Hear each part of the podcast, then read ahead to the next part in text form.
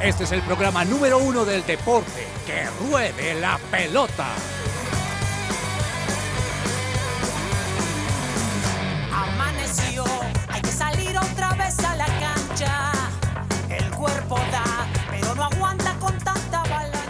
Hola, hola, ¿qué tal? Bienvenidos todos a Que Ruede la Pelota. Son las 12 del mediodía, 3 minutos en este miércoles 15 de febrero, ya quincena hoy en este mes, es el segundo mes del año. Listos todos aquí con la información deportiva, hoy miércoles para acompañar a todos nuestros oyentes hasta la una de la tarde con Que Ruede la Pelota. Tenemos hoy acción de Champions League. Esto me parece genial porque volvió la Champions League con los partidos definitorios, con las llaves de octavos de final. Ayer tuvimos par partidos, hoy vamos a tener también otros partidos muy importantes en la UEFA Champions League que vamos a estar analizándolos. Por supuesto vamos a seguir hablando de muchos más deportes que marcan la agenda en este miércoles y estamos hoy con una mesa maravillosa como cada miércoles con quiero saludar primero a la voz femenina, a las voces femeninas porque hoy tenemos dos en el programa y quiero comenzar con una podría decirse una de las hinchas líderes en el fútbol colombiano del Atlético Bucaramanga, Laura Tami. Hola Laura, qué bueno tenerte hoy miércoles, ¿cómo estás? Hola Cabe, ¿cómo estás? ¿Cómo están todos eh, mis compañeros aquí de la mesa, todos los oyentes? Eh, hoy voy a, tú empezaste rugiendo en el rincón de la Uy. leopardo, yo tengo que continuar esto diciendo que muy probablemente voy a ir al partido del Bucaramanga contra Nacional este domingo en Bucaramanga, les estaré trayendo reportes de qué pasa en el oriente colombiano. Gracias, Laura. Sí, pues mi- mira que recuerdas ese primer miércoles que tuvimos que entrevistamos a, a un jugador del Atlético Bucaramanga y, y tú como hincha le dijiste, bueno, esperamos que, que se pongan la camiseta, que la sientan, que y miren que el Bucaramanga anda muy bien en este arranque del... ¿Sabe qué? Yo creo que deberíamos invitar a Ramón Yesurún un día al programa el miércoles. Pero que esté Laura. y que Laura lo entreviste. Así es. ¿Cierto? ¿Sabes? Sí. Yo, las veces Hay que par me he de regaños soñado que necesita el señor. cinco- las veces que me he soñado que me den cinco minutos en el camerino del Bucaramanga, vea, yo les imprimo esa santandrianidad y ahí salen unos ganadores. Yo, ya, yo no sabía qué más hacer. Entonces yo, yo aproveché ese momento. Buenísimo, buenísimo. También está con nosotros Juanita González hoy miércoles. Hola Juanis, me imagino que has estado muy pendiente de la UEFA Champions League tanto ayer como hoy. ¿Cómo estás? Uy, no, primero estoy muy bien, qué alegría estar aquí acompañándolos los miércoles, mejor dicho, Laura. Voy a ver qué es lo que tanto ruges y escucho por allí, que la leoparda y demás. Bueno, vamos a ver. Y sí, como tú bien lo dices, Gets, ayer sufrí en ese partido del PSG y Bayern, muchas cosas por decir, pero bueno, eso es la Champions que siempre trae sorpresas, que trae resultados que quizá uno se espera o no. Lo que sí es cierto es que fue un gran, gran partido y pues que claramente aquí les vamos a dar toda la actualización de lo que sucedió el día de ayer y además porque continuamos en la Champions League. Y además de tener una hincha del Bucaramanga, una hincha del PSG o más bien de Lionel Messi, porque muchos somos de alguna manera hinchas de Lionel Messi, sea el equipo en el que esté, eh, también tenemos un hincha de Millonarios, de el Club Azul de la capital, que yo sí la verdad le quiero preguntar en segundos cuando entremos a hablar de fútbol a Andrés Perdomo por este tema polémico que ha surgido desde el domingo. ¿Qué opinión eh, nos da él como, como hincha de Millonarios? Pero bueno, primero lo saludo, don Andrés Perdomo. ¿Cómo está? ¿Qué tal todo? Bueno, muy buenas tardes, cabezas, Juanita y Laura Tami. Muy feliz y muy contento. Hombre, yo creo que si Laura Tami hubiera estado en el partido en el Manuel Murillo Toro el domingo pasado, el señor Alejandro no, hubiera, no le hubiera pegado al señor Cataño. Esa es una. Y la otra es que estoy muy feliz y muy contento porque ya está en su recta final el delivery o el launch dates o lo que se dice lanzamientos de monoplazas y hoy fue el último que fue el de Mercedes. Más adelante vamos a hablar eso. Ya nos queda el de Alpine que es el mañana. Hombre, Andrés, sí, la Fórmula 1 también, digamos que prepara toda la logística y empieza a encender motores para lo que será la temporada 2023. Pues denos ahí un adelantico. ¿Cuál cree que son como las escuderías o los pilotos que se arrancarían como favoritos en esta temporada 20 2023, así rápidamente? Siempre, siempre van a arrancar como favoritos los tres, las tres cabezas, digámoslo así, principales dentro de estas escuderías y es Ferrari, Mercedes y Red Bull. Ok. Pero obviamente hay algunos cambios en los monoplazas que están determinando que eso pueda ser diferente para este año. Vale, vale, ahí vamos a estar muy atentos al comienzo de la Fórmula 1, por supuesto, aquí con, con el especialista en el tema, con Andrés Perdomo. Y bueno, vámonos con Hablemos de fútbol, pero antes comencemos con buena música hoy, que ruede la pelota y hagámoslo con una canción de Chris Howland, algo de Tropical House a esta hora para empezar así nuestro programa. Esto se llama Keep Me.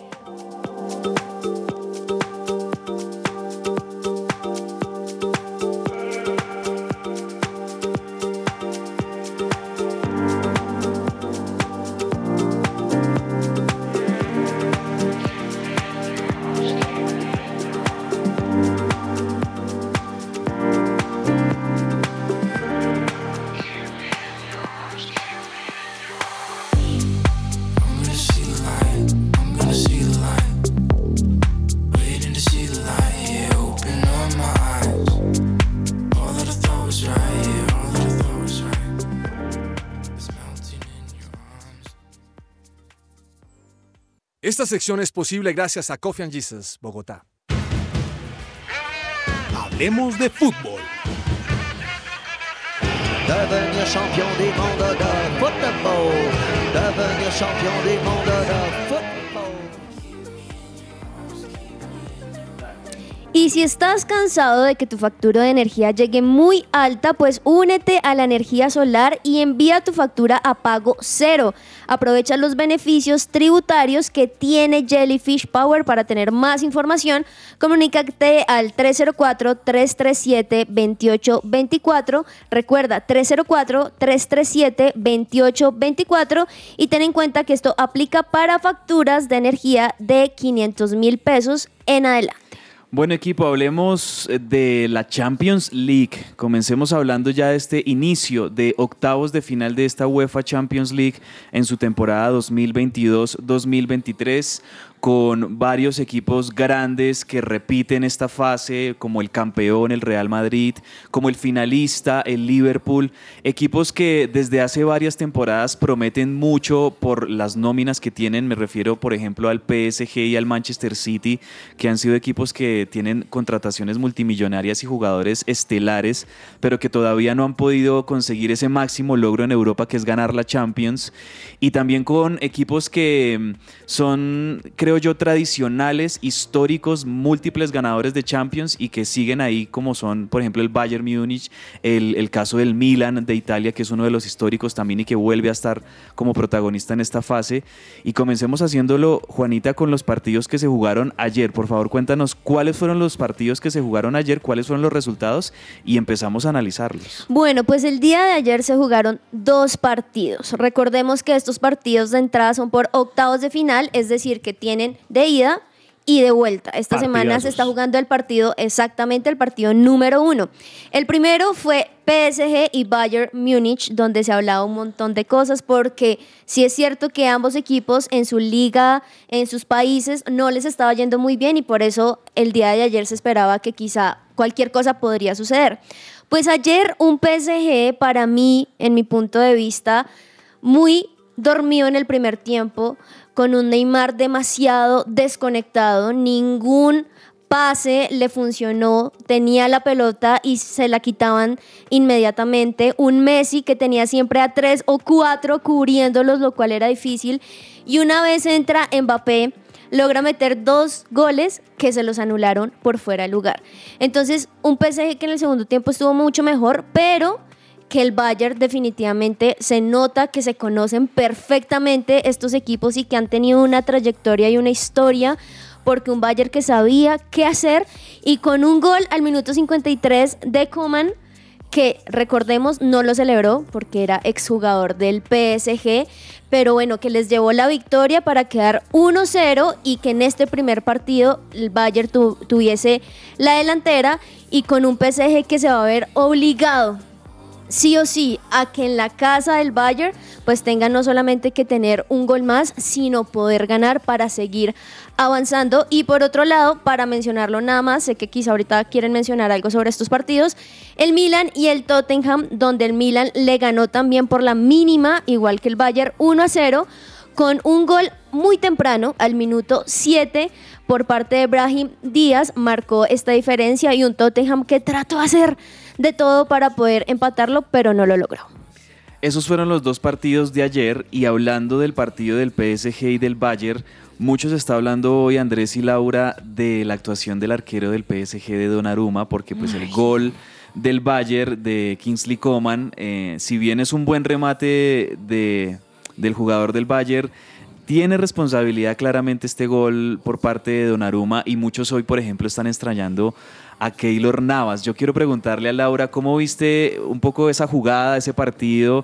Y, y- y estás de acuerdo con muchos hinchas del fútbol en general que dicen, en PSG dejaron ir a un gran arquero como lo era Keylor Navas. De hecho, Keylor Navas creo que ha ganado como que dos o tres Champions League en su carrera. Eh, Tres. eh, tres ha ha ganado tres Champions League. Y, y pues se han quedado con Donnarumma y Donnarumma ya ha tenido en fases definitivas de Champions, eh, en esta y en ediciones pasadas, pues algunas salidas lamentablemente en falso que, que le han costado, le han costado mucho al PSG, Laura.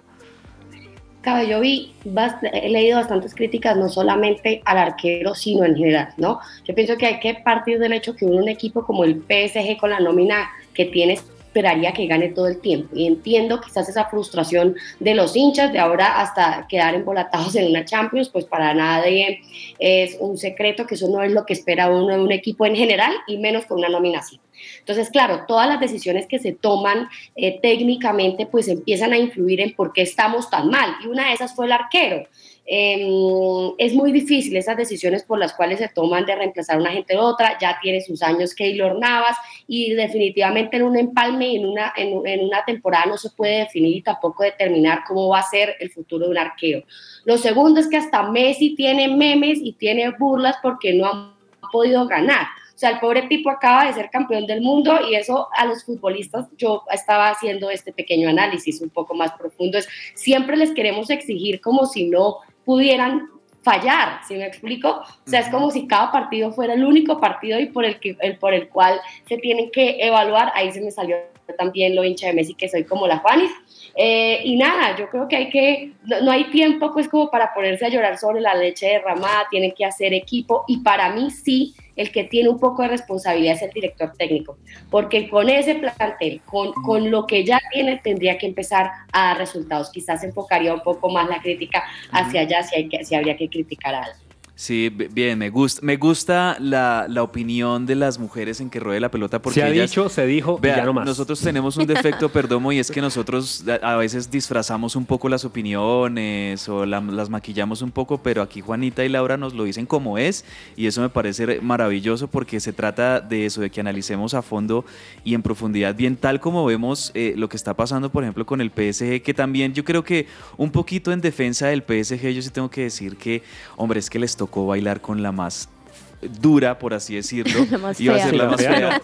Pero No, les, tocó, les tocó la más dura porque, porque yo creo que nadie en Europa se quiere enfrentar al Bayern Múnich en octavos o en cuartos de final, porque yo no, no, no tengo bien el registro, pero creo que Bayern Múnich siempre, por lo menos en la última década, ha pasado los octavos de final siempre, o sea, sea contra el equipo que le, le- toque, es un equipo supremamente fuerte que tal vez ha tenido algunos tropiezos ya tipo en semifinales, no logra acceder a la final en algunos casos o ha perdido algunas finales también, pero el Bayern es un equipo muy fuerte y es un equipo que por esa regularidad, ese sistema que tienen tan, tan ofensivo, tan, tan vertical y con esos volantes tan tremendos que tiene ese plantel, pues hace muy difícil para cualquier equipo y en definitiva creo yo que aquí termina ganando esa experiencia, esa unidad, ese, ese sistema que tiene el Bayern frente a una constelación de estrellas como las que tiene el PSG y, también con un Messi, un Neymar, un Mbappé que creo yo que vienen como por,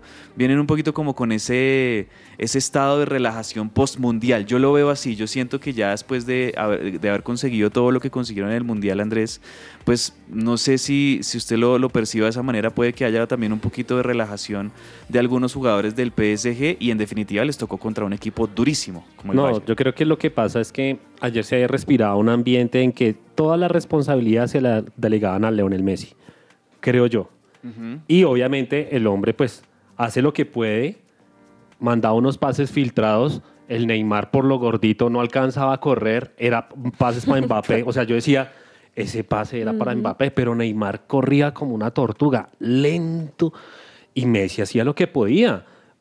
Es, lo, es muy diferente a una Argentina, del, obviamente, del campeón del mundo, pues obviamente ahí todos trabajaban, pero es que yo veo que en el PSG como que cada uno se esfuerza y le delegan toda la responsabilidad a Lionel Messi. Es- Juanita. Ahora, creo algo también muy importante con lo que estás diciendo, Perdomo, y es que muchas las miradas, claramente por eh, lo que acaba de suceder en la Copa Mundial, están sobre Messi, pero no hay que echar en saco roto el equipazo que es Bayern Múnich. Sí, claro. Muchas veces no, pero es que es que PSG tiene a este, a este, pero a ver, recordemos quiénes están en Bayern Múnich, o sea, también no es que sea cualquier equipucho, pues, y por ese, por esa misma razón, pues está donde está un Goretzka que siempre ha jugado allí y conoce perfectamente cómo juega el fútbol alemán, un Kimmich que es de los más conectados, que no tiene casi que un pase eh, incorrecto, un Musiala que es de las nuevas promesas del fútbol internacionalmente, no solamente con el Bayern,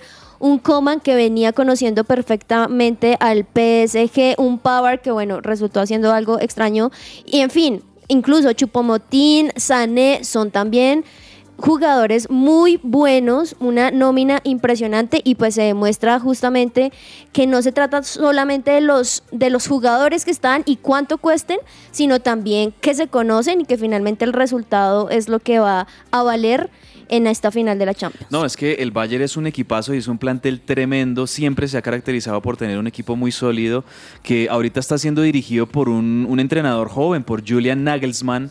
Y le ha ido realmente bien. Eh, en definitiva, la identidad del Bayern siempre es ser el, mejor buenos. equipo en la Bundesliga y siempre ser uno de los equipos más fuertes y contendores en la Champions League. Y eso no ha dejado de ser una realidad para el Bayern Múnich, que bueno, en, en conclusión, termina ganando el partido de ida como visitante y tiene un contexto muy favorable en el partido de vuelta cuando vayan a jugarlo allí en Múnich, eh, en, el, en el Allianz Arena de Múnich. eh, Remontable.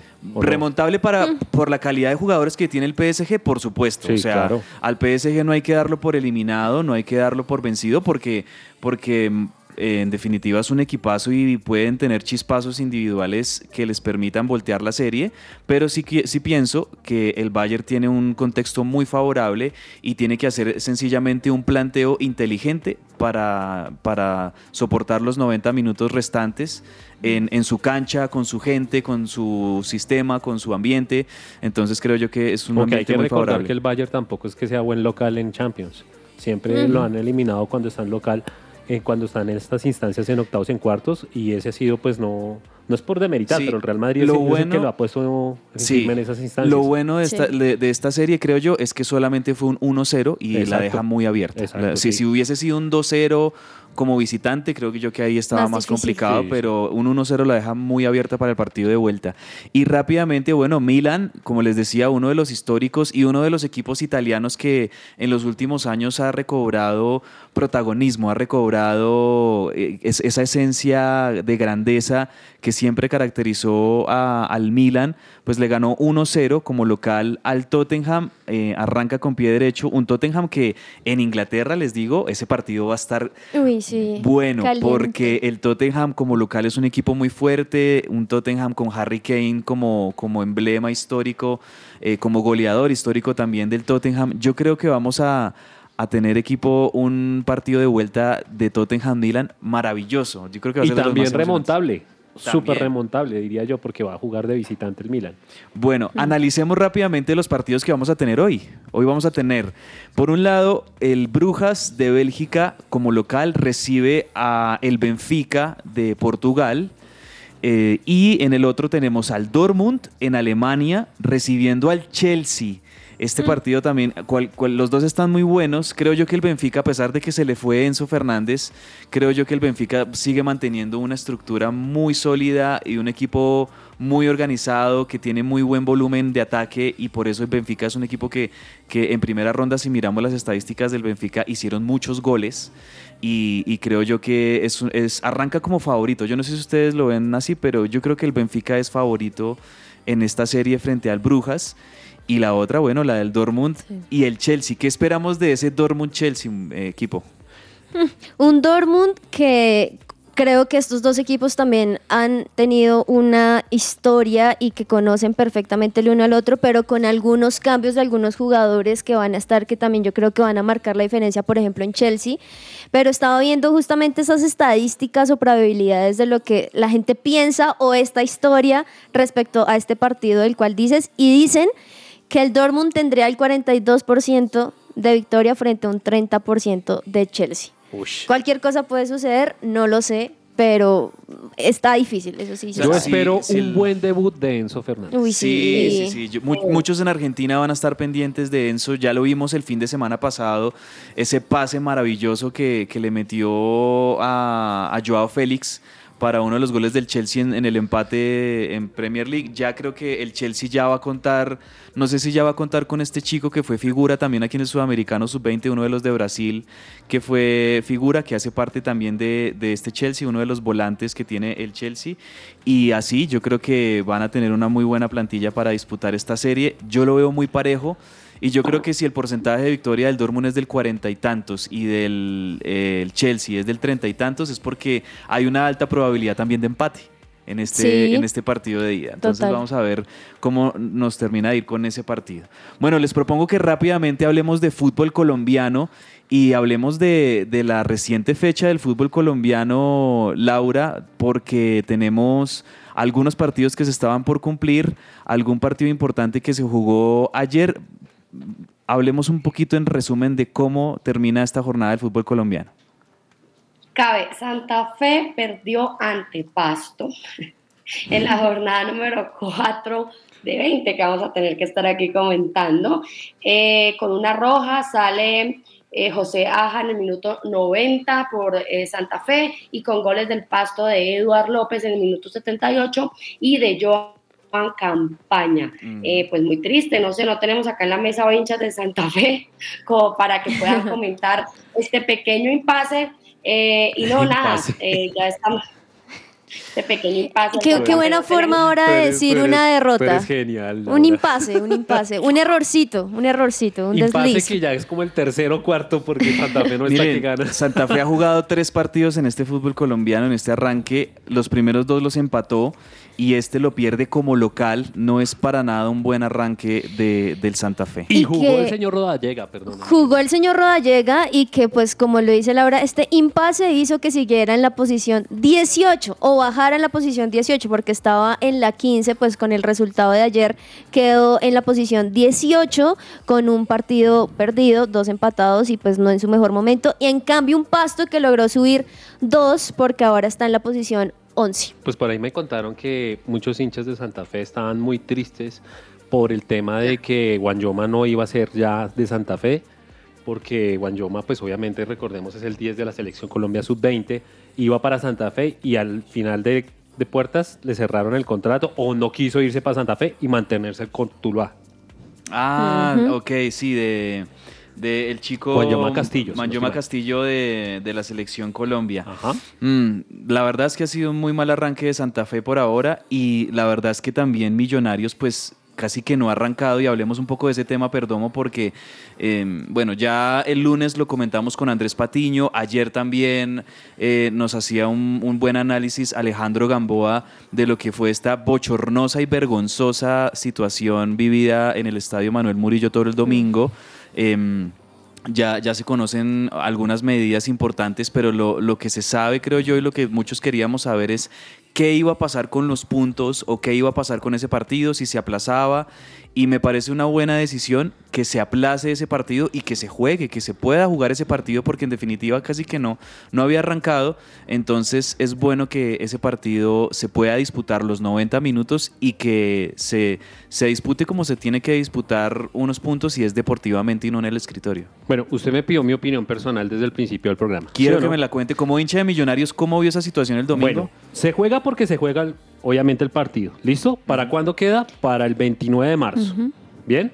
Ok. ¿Por qué hasta allá? Porque obviamente ambos, ambos equipos tienen competiciones internacionales. Millonarios, fase de, de playoffs en, en Libertadores y lo mismo tiene el Tolima en Sudamericana. El resto, considero, con todo respeto, sanciones tibias y se perdió la oportunidad histórica de poner un precedente con un castigo ejemplar al agresor. Sí. Conclusión, más de lo mismo. Es lo que considero yo. Claro, porque lo que se mencionaba es, y tú dirás, perdón, como el hincha de Millonarios, que el resultado de esto sean solo tres años que no puede entrar el hincha agresor, no sé. Sí, o sea, debería ser un poco más fuerte o drástico el tema de la sanción. No de tres años o de por vida. Sí, Porque como se hizo en algunos manera- países que les tocó ser muy, muy... Que pierdan la calidad de socios, se les Total. destituye totalmente cualquier vínculo Son con la institución que y que no vuelvan a pisar una cancha. Es, esa es la sanción que uno Y esperaría. el ejemplo ha sido la Premier League. La Premier League comenzó a tomar sanciones definitivas, drásticas y fuertes. Y mire lo que ahora es la Premier League, ¿no? Sí, y que se haga algo desde el comienzo, porque claro, el hincha es normal que grite, que abuche, que diga lole, eso es normal, pero que pase como desde el comienzo sucedió que apenas Millonarios entró y empezaron algunos hinchas a tirarle piedras al bus Claro. y empezaron a romper las ventanas del bus, ahí es cuando uno dice, bueno, ¿y dónde está la seguridad? ¿Dónde están las autoridades? Que desde allí es donde tiene que haber un precedente y no que hasta el final un hincha, pues solo tres años no vaya a la cancha. ¿Qué sanciones van a tener esto? Eh, las tribunas oriental y nororiental Sí. del Murillo Toro serán sancionadas. ¿Sí? Luego, ¿por qué? Por aplaudirle a Alejandro Montenegro, quien golpeó a Cataño. Y también habrá una sanción sobre las barras organizadas de millonarios, dado que una vez más generaron altercados dentro del escenario, o sea, dentro del mismo estadio. Y en cuanto al agresor del futbolista, pues se busca que no vuelva a ingresar a escenarios deportivos, pero lo que decía Juanita, por ahí unos tres años nomás. Ahí están entonces las determinaciones que se han tomado en torno a este caso. Ya lo que lo hemos analizado a profundidad. Ahí a los oyentes la invitación también para que escuchen todo lo que hemos opinado en el programa acerca de este tema, tanto ayer martes como en nuestro programa del lunes, que hemos hecho un amplio análisis de, de todo esto lamentable que ha pasado en ese partido Tolima Millonarios, que bueno, la buena noticia es que se va a aplazar y se va a jugar. Y terminemos ya esta sección con una noticia más amable, Laura, y hablemos de la selección Colombia femenina. Creo yo que hay mucha expectativa por el fútbol femenino en este año. Se viene mundial para la selección eh, de, de mayores que eh, hizo una gran participación en el 2022, una gran temporada, eh, codeando, casi que codo a codo con Brasil, y creo yo que sobre este equipo de la selección de mayores hay mucha expectativa de lo que va a ser este año. ¿En qué van a participar ahorita? Nuestras mujeres de la selección femenina están listas para debutar en la W Revelations Cup.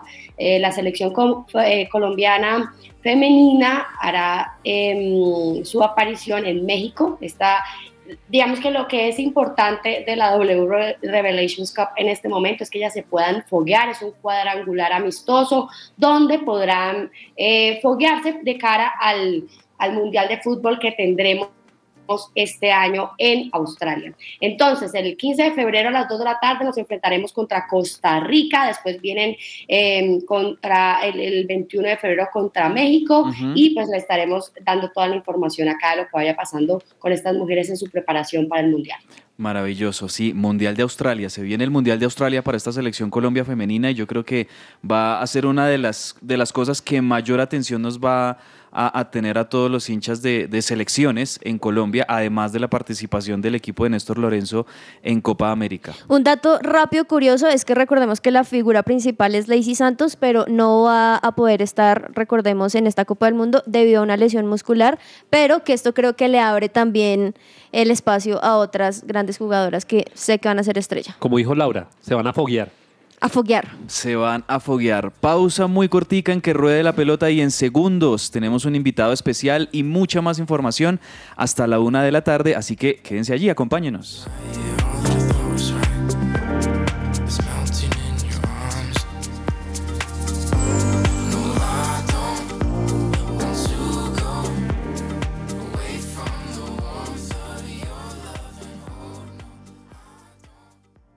Escuchas su presencia radio.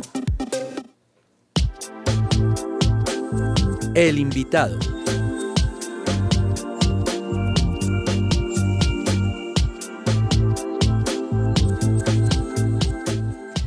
Y seguimos al aire en que ruede la pelota. Son las 12 del mediodía, 35 minutos. Y a esta hora tenemos un invitado especial. Se trata de Juan Manuel Zapata, jugador de El Envigado, Fútbol Club, un eh, equipo que como ustedes saben es siempre la cantera de Colombia, se le llama, la cantera del país porque tiene siempre jugadores interesantes, eh, juveniles, que marcan la diferencia, que llegan a grandes eh, lugares en sus carreras deportivas y además de eso pues mantienen al Envigado en las primeras posiciones del fútbol colombiano como está ocurriendo en nuestra liga Betplay en este primer semestre.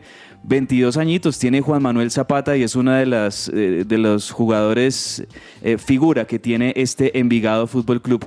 Juan Manuel, bienvenido a que ruede la pelota, bienvenido a su presencia radio, gracias por atendernos. ¿Cómo está? Muy buenas tardes, muchísimas gracias a ustedes por la invitación.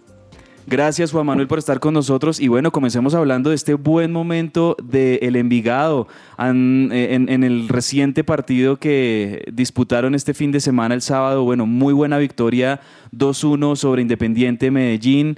Cuéntenos cómo ha sido para ustedes este buen arranque en el fútbol colombiano que los tiene en la quinta posición en este momento. Eh, bueno, fue un partido bastante disputado si bien teníamos claro que teníamos que ganar a como diera lugar porque veníamos de no de no ganar hacía varias fechas. Entonces en la parte psicológica el equipo estaba mentalizado que era el partido de empezar a ganar para poder ubicarnos en los primeros lugares de la tabla Sí, ¿y cómo ha sido en estas primeras jornadas, Juan Manuel, el trabajo en equipo, el, digamos, los entrenamientos con el resto del plantel? ¿Considera que han empezado con pie derecho y que tienen un futuro, digamos, promisorio en lo que nos queda de, de liga? Me imagino que tienen como objetivo, por supuesto, clasificar a los ocho. Eh, claro, claro que sí. Yo creo que el objetivo de nosotros principal es clasificar entre los ocho y, consolidarnos eh, en el primer equipo. La, la, mayoría de los compañeros que están subiendo del equipo sub-20 ese es el objetivo. Y, y como te digo, el profe nos tiene la mentalidad de, de siempre salir a ganar. Y yo creo que estamos en buen camino y esperemos que lo que termina el torneo podamos seguir haciendo las cosas muy bien y manteniendo los ocho, que es el objetivo principal. Juan Manuel, muy buenas tardes. Habla Andrés Perdomo, de verdad, es un gustazo tenerlo aquí en el programa de Que Ruede la Pelota. Y hombre, no quiero pasar o dejar pasar esta oportunidad de tener a un miembro, obviamente del equipo de Envigado, para hacerle esta pregunta de pronto, si usted me la puede responder, y es, ¿Cuál cree usted que es el éxito o a qué se debe el éxito de por qué el Envigado, como lo dijo mi compañero al inicio, es llamado la cantera de Colombia? Andrés, muchísimas gracias. Eh, yo creo que es la calidad humana que, que hay en el club. Digamos, los directivos, el cuerpo técnico, siempre le brindan la confianza a cada uno de los que venimos subiendo desde las inferiores. Y hay una clave que tiene el club y es que nosotros desde muy cortada siempre estamos en constante acercamiento con el equipo profesional. Entonces, a medida que uno va van transcurriendo los años y vas entrenando con el grupo profesional, cuando te toca la oportunidad y ya estás un poco más consolidado, eh, le vas sacando ventaja a los otros clubes que, digamos, para que los otros canteranos no tienen esa posibilidad de ir a entrenar con el equipo profesional todos los días, de, compartir con los otros. En mi caso, te, digo que yo desde los 17 años vengo entrenando con, el equipo profesional y eso es una ventaja. Wow. Aparte de que hay jugadores que tienen el talento de por sí nato y, acá los, los les dan, tras de que se regala la oportunidad y lo dejan consolidar, yo creo que esa es la, la base fundamental de este club. Juan Manuel, un gusto saludarte y quisiera preguntarte, pues vienes en una racha o Envigado viene de ganarle 2 a 1 al Independiente Medellín en un partido muy, muy bueno, pero ¿cómo ven o cómo les ha animado el técnico en lo que es o lo, en la, o lo que va a pasar en el partido frente a Alianza Petrolera? ¿Qué cosas van a cambiar respecto a lo que han jugado con Independiente Medellín? ¿Qué cambios están realizando para obviamente terminar un resultado positivo? Eh, buenas tardes. No, yo creo que la mentalidad sigue siendo la misma. Antes sabemos del, de la responsabilidad que tenemos cada partido que vamos a enfrentar y el profe siempre nos lo dice, cada partido es tiene una nueva historia y ya lo que pasó con Medellín es historia. Ahora hay que construir la historia del partido de Alianza. Los cambios, no creería que, que van a haber muchos cambios. Antes tienen que haber, tiene que ser muchísimo mejor que el partido de Medellín. Esa es la exigencia siempre del profe.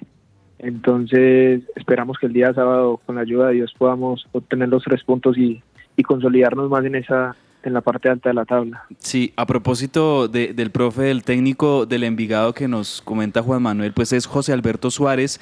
Y a yo quería preguntarle, Juan Manuel, ¿cómo ha sido este trabajo? ¿Cómo, cómo ustedes han, eh, digamos, eh, tenido una relación tanto con el profe José Alberto como con todo su cuerpo técnico?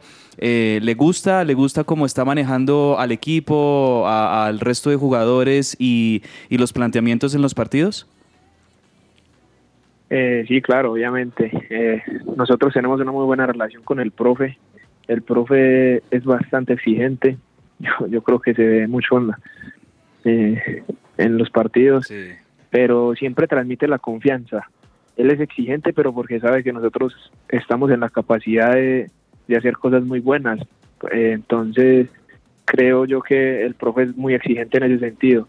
De resto, con el cuerpo técnico también, siempre tratamos de llevar una, una relación muy buena entre todos y, y yo creo que eso es fundamental en un equipo y, el equipo de nosotros en Envigado como tal eh, se ve muy unido y esa es una de las virtudes que tenemos. Chévere. Juan Manuel, hablas con Laura Tami. Te voy a hacer una pregunta, un poquito un giro respecto del Envigado y es ¿con qué sueña Juan Manuel en su carrera deportiva? Además, porque nos dimos cuenta que eras parte como de la cantera del Envigado, tienes 23 años. ¿Qué es eso que, con lo que sueñas? Eh, ¿En dónde quisieras jugar en un futuro? ¿Qué es lo que te motiva de esto y en dónde te ves en unos años? Yo quisiera saber eso. Eh, claro que sí, no, pues obviamente la, mi sueño y mi expectativa es ir al fútbol del extranjero. Eh, jugar en los mejores clubes, la verdad no, tengo, no tendría preferencia, con tal de dar un salto para mi carrera futbolística, eh, pero que sea por fuera en el fútbol del exterior, es- sería mi sueño. Y donde me vería jugando en unos años, el equipo de mi sueño siempre lo he manifestado, ha sido Boca, pero, pero como te digo, en principio quisiera ir al fútbol europeo. Uy, aquí se desmayó nuestro, nuestro, nuestro productor del día de hoy porque él es hincha de River, imagínense. Ya nos iba a cortar la señal.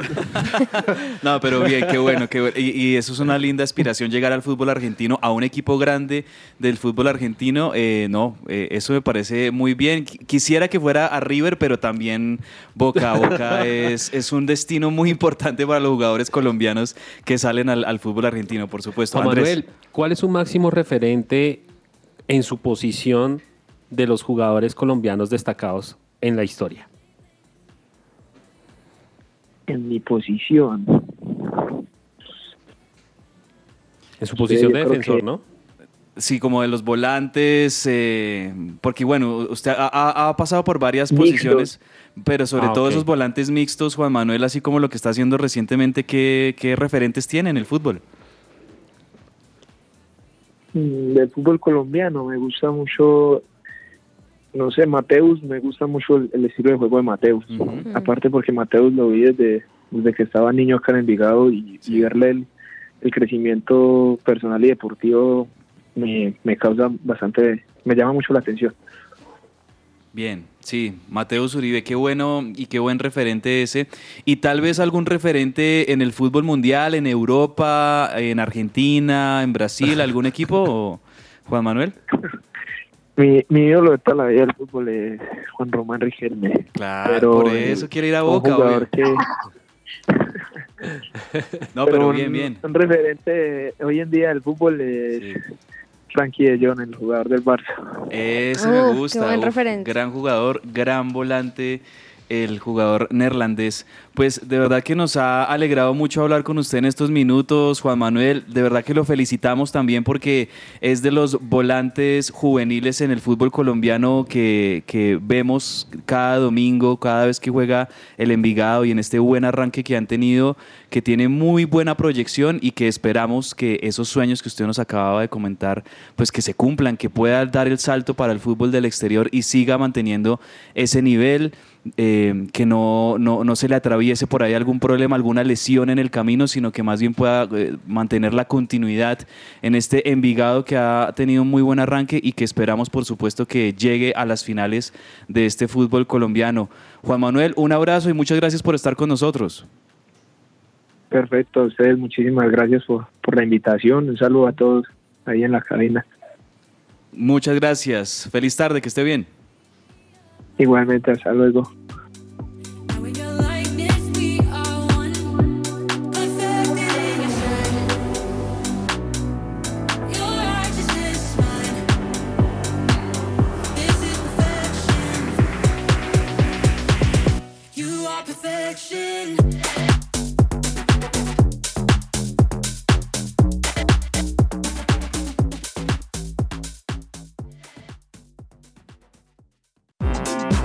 Lo que tiene que saber más allá de la pelota.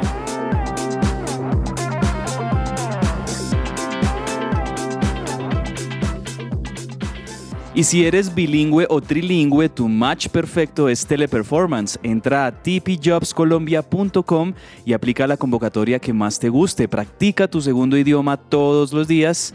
Les repito, tpjobscolombia.com.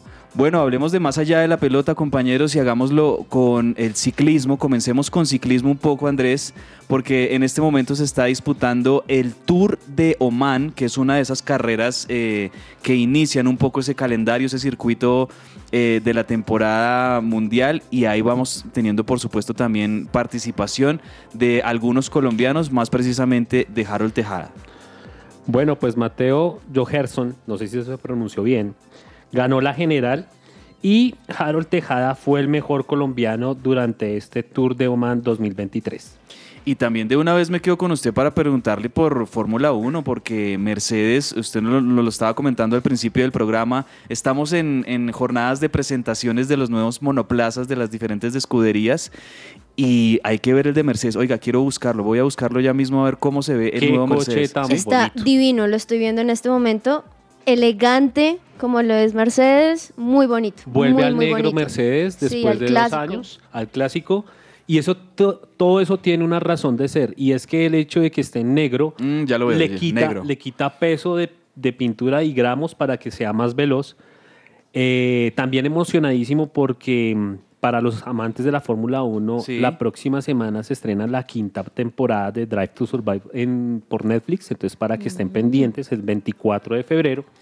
Y O sea pues que nada, les ha funcionado este, este proyecto televisivo en Netflix. Claro, y- porque eso es lo que ha disparado más los aficionados hacia la Fórmula 1 interés en y el interés para poderse eh, volcar hacia este deporte. Sí. Y que mañana obviamente queda el- la última escudería por presentar su monoplaza, que es Alpine.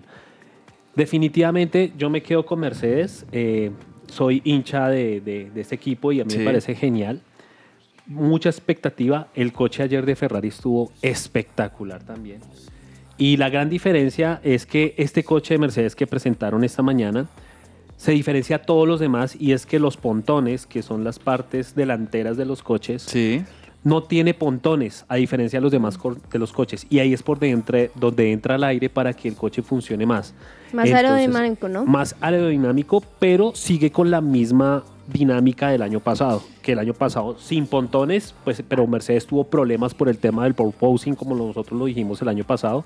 Esperemos que este año no pase lo mismo, pero el coche se ve muy lindo. El coche Sí. negro se ve espectacular. Hombre, estoy aquí viendo justo en este momento ya la imagen, la foto que ha publicado Mercedes, las imágenes que ha publicado Mercedes de este coche y de verdad que se ve precioso. El W14, ¿no? W14, El sí. W14 de la Mercedes para la Fórmula 1 en esta 2023. Un negro con unas líneas eh, muy características que es ese verde muy de, de Mercedes. No sé, no sé qué, qué tonalidad de verde es ese. Yo lo veo más como un agua marina. A, ¿Un a agua ser de marina? que yo Sí. sufra. ¿El Dislexia. vestido era negro con dorado o morado? Pa- u- Algunos lo veremos como verde o algunos lo veremos como azul aguamarina, pero es ese color característico de la Mercedes eh, histórico y, y con el negro. Me gusta, me gusta. Está muy lindo ese, ese auto negro de Mercedes para esta temporada 2023. Y bueno, vamos a estar muy pendientes tanto de la temporada como tal. En, aquí lo vamos a estar viendo en Star Plus, ¿no? Star Claro, Plus va a estar Plus, transmitiendo. eh, obviamente hay, hay, hay unas fechas para unas pruebas eh, de todas las monoplazas en Bahrein. Sí. Eh, eso va a ser el, 24, el 25 y el 26 de febrero en Bahrein para que la siguiente semana o los siguientes 15 días después ya comencemos nuevamente la temporada 2023 de la Fórmula 1. Vale. Fórmula 1 en este 2023 y hablemos rápidamente también de NBA. Y yo no sé si has visto algunos de los partidos, Juanis, ya estamos em, llegando a, a la parte final de, de la temporada regular. Todavía nos quedan mm, un par de mesecitos. ¿Saben qué se viene en la NBA pronto? El próximo fin de semana. El. All- el All El Star. All-Star. El juego sí, de las buenísimo. estrellas, el All-Star Game que va a tener en un equipo va a ser capitaneado por LeBron James y el otro equipo va a ser capitaneado por Giannis Antetokounmpo. Entonces va a ser Team LeBron contra Team Giannis. Ambos ellos hacen sí como un draft de los jugadores que quieren tener en cada uno de sus equipos y eso va a ser el próximo domingo 19 de febrero. Pero ¿qué resultados tenemos de NBA en la última jornada? Pues el día de ayer se jugaron varios partidos interesantes. Les mencionaba que dos que me parecen supremamente importantes.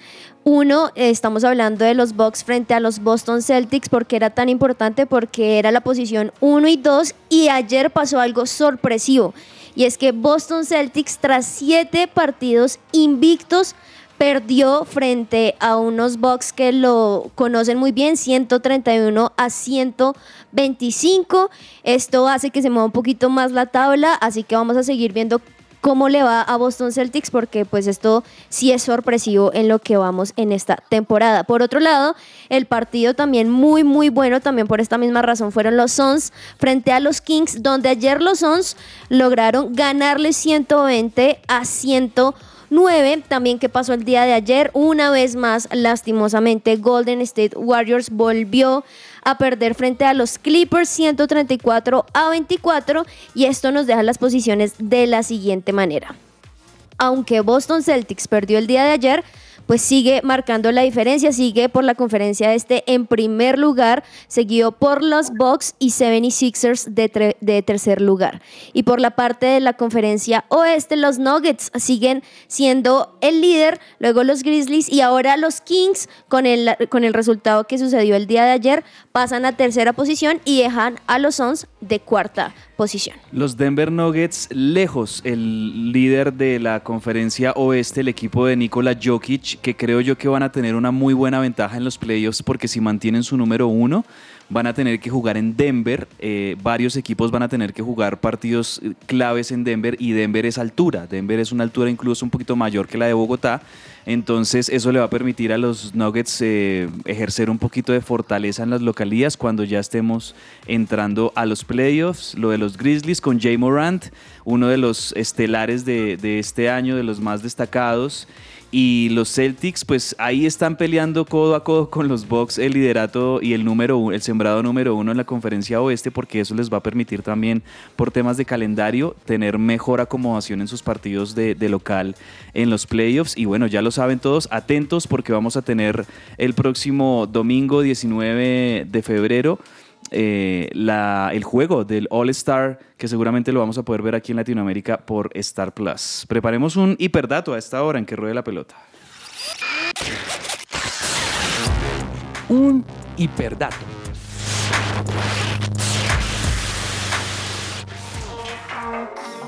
Bueno, un hiperdato. Aquí quiero entrar con Laura Tami, que la vi muy juiciosa, revisando estadísticas, revisando datos y cosas para compartirle a los oyentes. ¿Qué tenemos de hiperdato hoy, Laura? Cabe, hoy está cumpliendo años uno de los grandes técnicos de la selección Colombia. El profe Maturana está cumpliendo a Uy. 74 años. 74. 74. Yo siento que aquí el hiperdato, además de su cumpleaños, y mandarle un saludo si nos está oyendo, es que el tipo estudió odontología, o sea, él es Sí, señor. Él es odontólogo. Y bueno, no, yo creo que para una generación, o sea, para mi papá, por ejemplo, él es el mejor técnico de todos los tiempos, lo último en Guaracha, nos llevó a, a un mundial, lo que Peckerman significa para mí, el profe Maturana. Mi papá siempre piensa que el profe Maturana puede a la selección Colombia y puede ser técnico, pero bueno, para toda esa gente que les pareció grandioso en lo que hizo, no como odontólogo, sino como técnico, y al profe, muy feliz cumpleaños. para Bueno, pues feliz cumpleaños para el profesor eh, Maturana en sus 74 años. Andrés, ¿qué tenemos de hiperdato? Rápidamente, sin salirnos o sin salirme del tema de la Fórmula 1, les quiero dar el valorcito Ujú. en millones de euros de lo que van a recibir los pilotos de la Fórmula 1 rápidamente. Sí. El que más gana o el que más va a ganar en esta temporada 2023 es Luis Hamilton, 40 millones de euros. Eso es mucho. Guau. Para Luego los sigue- dulces. Luego sigue Max Verstappen con 25 millones, luego sigue Alonso con 22 millones, Leclerc con 12, Valtteri Bottas con 10, Sainz ca- 10 millones, Stroll 10 millones, Checo Pérez 8 millones de euros, Magnussen 6 millones y Nico Hulkenberg 5 millones y medio de euros. Buen sueldo, muy buen sueldo el de los pilotos de la Fórmula 1. Juanito, un hiperdato. Justo con lo que mencionábamos al comienzo de la Champions League, les tengo un dato doble. Primero, mencionarles que el Bayern de Múnich es el tercer equipo con más copas de la Champions League. Wow.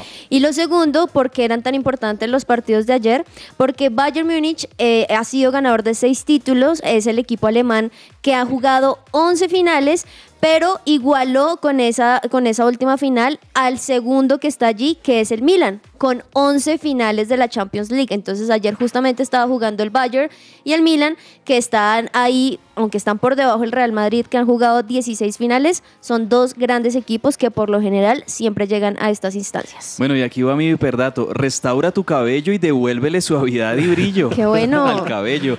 Con Botánica Face, contáctalos al 318-354-2022. Ese Así era es, mi hiperdato para todos los oyentes a esta hora.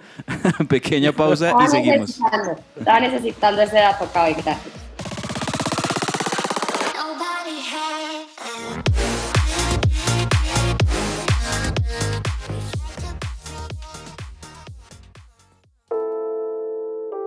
Jellyfish Power, empresa de integración en ingeniería electromecánica. Diseñamos, suministramos y ejecutamos proyectos de plantas eléctricas y sistemas de alimentación ininterrumpida de energía, sistemas de aire acondicionado y ventilación mecánica, energía solar para generación eléctrica y energía solar térmica para calentamiento de piscinas y edificios. Prestamos nuestros servicios a hoteles, centros comerciales, hospitales y edificios. Visita nuestra página web www.jellyfishpower.com o contáctanos llamando a los teléfonos 304-337-2824 o 301-200-9205.